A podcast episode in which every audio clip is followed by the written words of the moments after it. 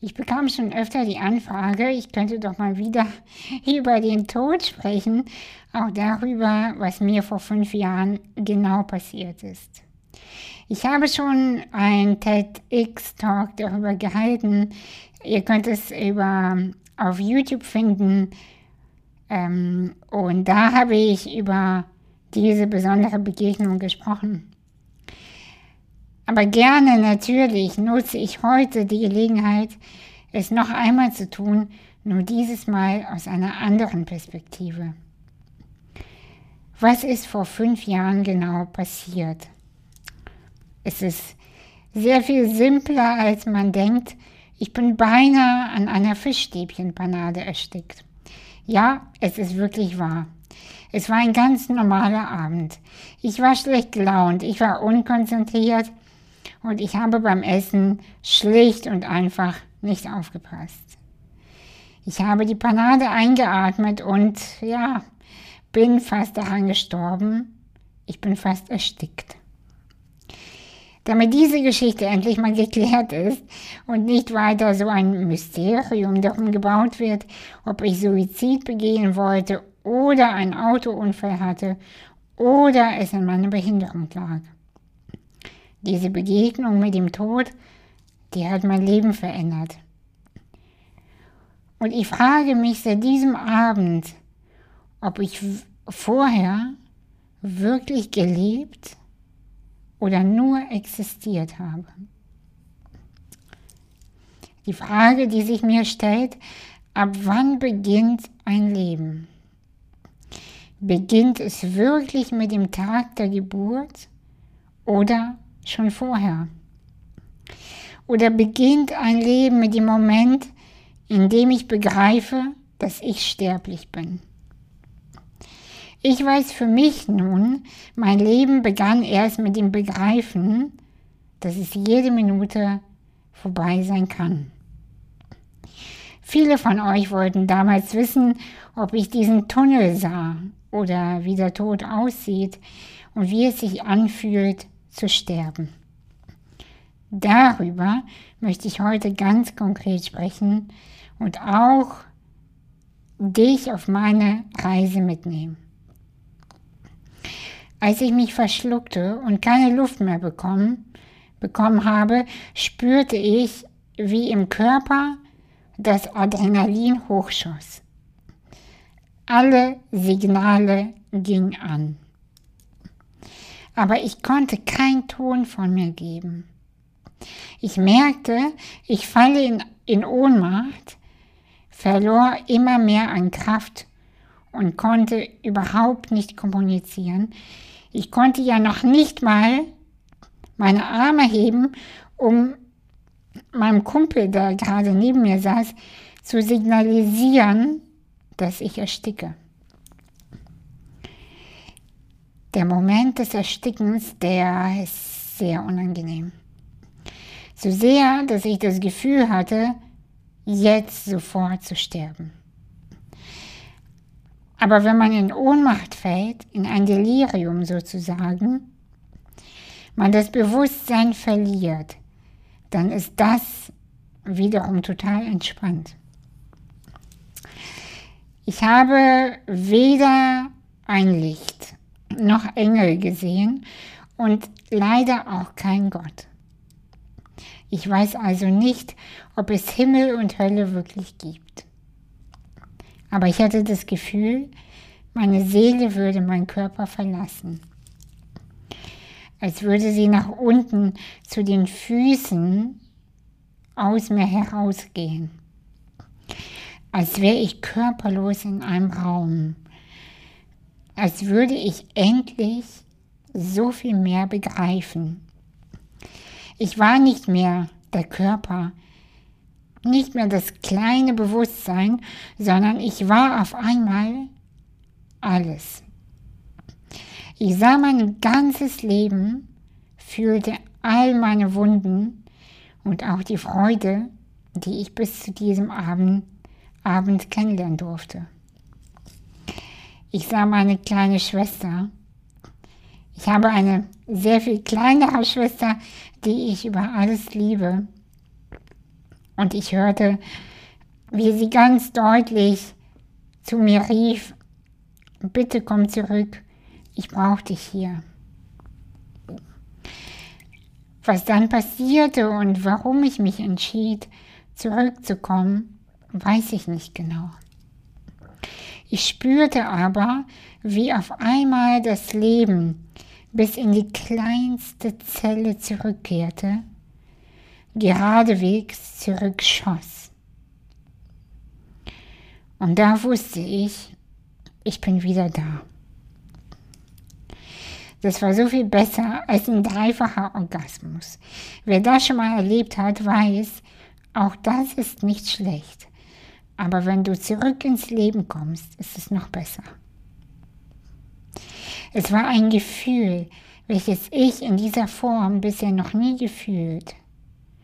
Wie eine unbekannte, enorme Lebendigkeit in mir war. Ich schlug meine Augen auf, blickte in die Augen eines wunderschönen Arztes und wusste, dein altes Leben, liebe Anastasia, ist vorbei. Du bist nicht mehr die, von der du dachtest, sie zu sein. Jetzt bist du jemand Neues. Herzlich willkommen in deinem neuen Leben.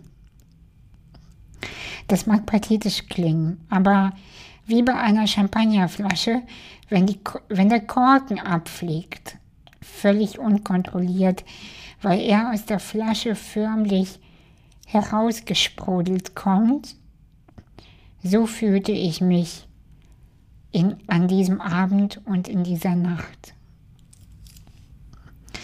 Ich habe das Gefühl seitdem, mir selbst weniger im Weg zu stehen und dass ich nicht mehr aufzuhalten bin, weil ich das meinem Leben bzw. meiner Seele schuldig bin. Ich wachte also auf und sah den echt schönen Arzt. Wer auch immer das war, ich würde mir sehr wünschen, er würde sich melden. Und ich hatte am nächsten Tag eigentlich einen beruflichen Termin.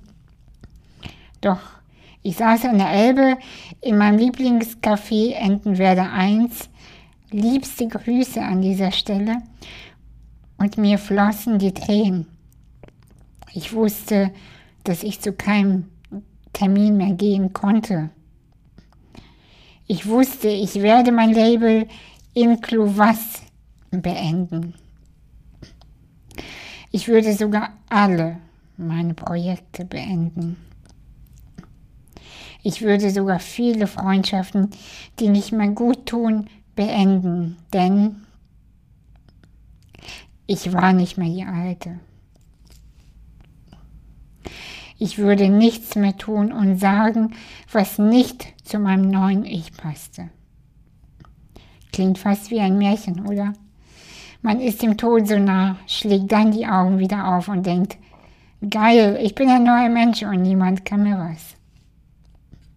Leider ist das nicht der Fall. Ich fiel in den folgenden zwei Jahren in eine ziemlich heftige Depression. Mir ging es überhaupt nicht gut und ich wusste, ich kann mich selbst nicht mehr bescheißen. Das Alte war weg, das Neue nicht da. Was mache ich? Wer ist das neue Ich? Wer bin ich? Worum geht es eigentlich im Leben, in meinem Leben? Wer möchte ich am Ende dieser, dieses Lebens gewesen sein? Natürlich hat es mich geärgert, nicht einfach ins Daily Business übergehen und nicht einfach weitermachen zu können wie zuvor. Und dabei fing es doch gerade richtig gut an zu laufen. Und ich stand kurz vor meinem 30. Nein, auf einmal stand alles Kopf. Ich fiel in eine richtige Tiefe. Erst fast der Tod, dann Depression. und keine Therapeutinnen an meiner Seite, die mich verstanden haben. Aber dazu erzähle ich mal vielleicht separat was. Nun war ich also nicht gestorben, hatte mir die Nahtoderfahrung auch nicht gewünscht. Wie konnte ich dann aber zu dem werden, was ich bin, beziehungsweise zu der, die ich schon bin? Wahrscheinlich kennst auch du die Frage nach dem, worum geht es in diesem fucking Leben eigentlich? Sind wir nicht alle Suchende? Zumindest die Menschen, die meine Sachen lesen, von denen weiß ich es genau und das ist schön. Ich will keine Oberflächlichkeiten mehr. Und du auch nicht. Was ich sagen möchte, man muss nicht sterben, um geboren zu werden. Wir sterben zwar alle jeden Tag ein bisschen, aber ich bin stellvertretend für uns alle gestorben. Ich sage es, wie es ist. Natürlich wird der Tag kommen, dass auch du, hoffentlich im Alter erst, sterben wirst. Die Frage ist, wie bekommen du und ich die Zeit bis zur Beerdigung möglichst elegant, möglichst souverän, möglichst ehrlich herum? Ich bin überzeugt davon, dass die ganze Weisheit, das Wissen in deiner Seele steckt. Ich bin überzeugt davon, dass die Antworten auf alle deine Fragen in dir sind. Und wenn du bereit bist, dir selbst zuzuhören. Allerdings, zuhören ist das eine, gemäß, ja, ja, ich sollte eigentlich dies und auf alle Fälle das, mein Verhalten ändern, anders leben, bis du dich am nächsten Tag doch wieder verrätst. Es geht darum, dir zuzuhören, dich dabei ernst zu nehmen und danach zu handeln, bis du weinst und die Konsequenzen deiner Hand Handlungen auszuhalten.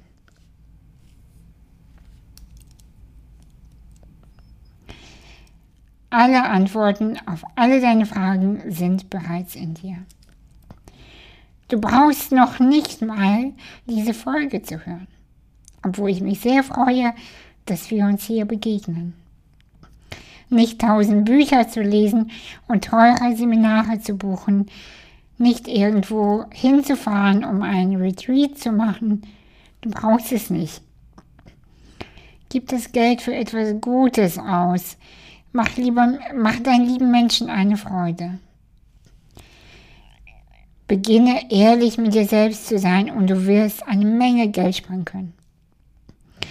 Natürlich brauchen wir bisweilen Unterstützung, brauchen manchen Anstupser, aber häng dich nicht an irgendwelchen Gurus auf und Coaches und Menschen, die vermeintlich die Welt verstanden haben.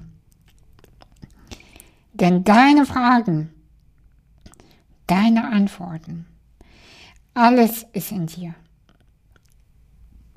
Und ich möchte dich bzw. deine Seele fragen, Warum bist du hier? Warum berühren dich jetzt meine Worte? Du weißt das. Folg deiner Wahrheit und lebe mit den Konsequenzen, die sich daraus ergeben.